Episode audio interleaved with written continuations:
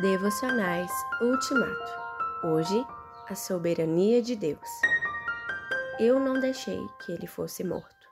Atos 23, 27. Não é autopromoção. De fato, Cláudio Lísias não deixou que Paulo fosse morto. Não é necessário negar esse fato para dizer que quem livrou o apóstolo da morte foi o Senhor, que fez o céu e a terra. Deus usa milagres, como quando Pedro teve seus braços e pernas desacorrentados.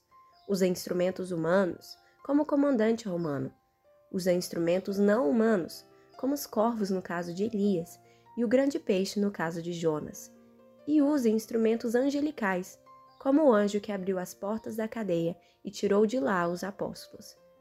Deus usa inclusive o mau comportamento de alguém, como foi o caso do crime cometido pelos irmãos de José.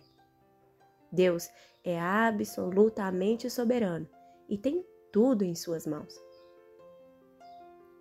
Porque o rico e miserável fazendeiro Nabal foi ingrato com Davi, este impetuosamente resolveu acabar com a vida dele e de seus trabalhadores antes que o dia clareasse. A mulher de Nabal, porém, veio ao seu encontro e, como Cláudio Lísias fez com Paulo, não deixou que o marido fosse morto, convencendo Davi a não cometer aquele crime. Ao cair em si, Davi, dirigindo-se a Abigail, exclamou: Louvado seja o Senhor, o Deus de Israel, que mandou você hoje para me encontrar.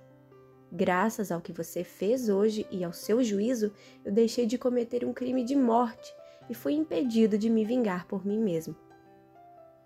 Há outras ocasiões em que Deus não usa expedientes sobrenaturais nem expedientes humanos e deixa acontecer, como no caso da morte de Tiago à espada e da morte de Estevão por apedrejamento. Mas ele usa esses acontecimentos para continuar a manter sua soberania e seus planos. José sabia disso e declarou aos seus irmãos: Foi para salvar vidas que Deus me enviou na frente de vocês.